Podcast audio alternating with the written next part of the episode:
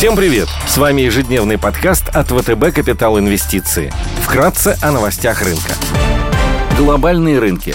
Внешний фон с утра негативный. Фьючерс на S&P 500 снижается на 1,6%, Евростокс минус 0,2%, японский Никей минус 1,2%, а китайский Хэнк минус 3%. Реализация геополитических рисков негативно повлияла на фондовые рынки. Участники торгов ждут прояснения ситуации. Баррель нефти марки Brent стоит 97 долларов 40 центов. Золото торгуется по 1909 долларов за унцию. Доходность по десятилетним гособлигациям США на уровне 1,87%.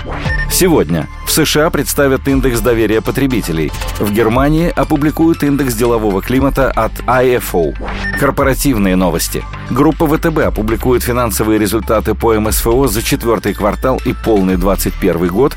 Юнипро представит финансовые результаты по МСФО за 2021 год. Среди крупных иностранных эмитентов сегодня отчитываются Home Depot, Macy's, Teladoc и Medtronic. Идеи дня.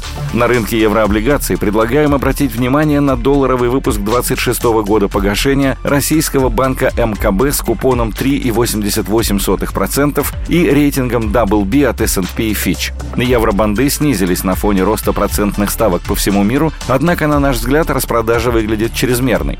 Облигации торгуются под 8,34% с премией к собственной кривой. МКБ – крупный системно значимый банк. В России занимает седьмое место по размеру активов и восьмое место по размеру собственного капитала. Деятельность банка сконцентрирована в московском регионе. МКБ предлагает широкий спектр услуг и обладает диверсифицированной структурой прибыли, которая включает в себя доходы от розничного банкинга, корпоративных клиентов и инвестиционно-банковское обслуживание. В 2021 году было проведено СПО, в результате которого было получено 23 миллиарда капитала, а в октябре этого года привлечено 350 миллионов долларов за счет размещения бессрочных субординированных облигаций. Наблюдаются также улучшение кредитного портфеля, уровень покрытия проблемных кредитов на комфортной отметке. У МКБ достаточный объем ликвидных активов, объем денежных средств и резервов в ЦБ на сумму более 14 миллиардов долларов, плюс собственные долговые ценные бумаги, не обремененные залогом по репо в размере 3,7 миллиарда долларов.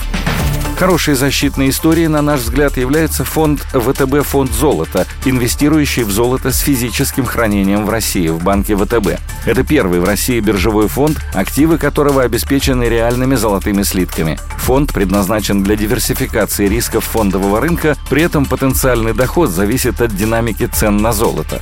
Фонд обладает низкой комиссией за управление. Совокупные расходы и комиссии фонда не превышают 66% годовых. Согласно мнению аналитиков, потенциальная доходность за 12 месяцев составляет 3,95%. Спасибо, что слушали нас. До встречи в то же время завтра. Напоминаем, что все вышесказанное не является индивидуальной инвестиционной рекомендацией.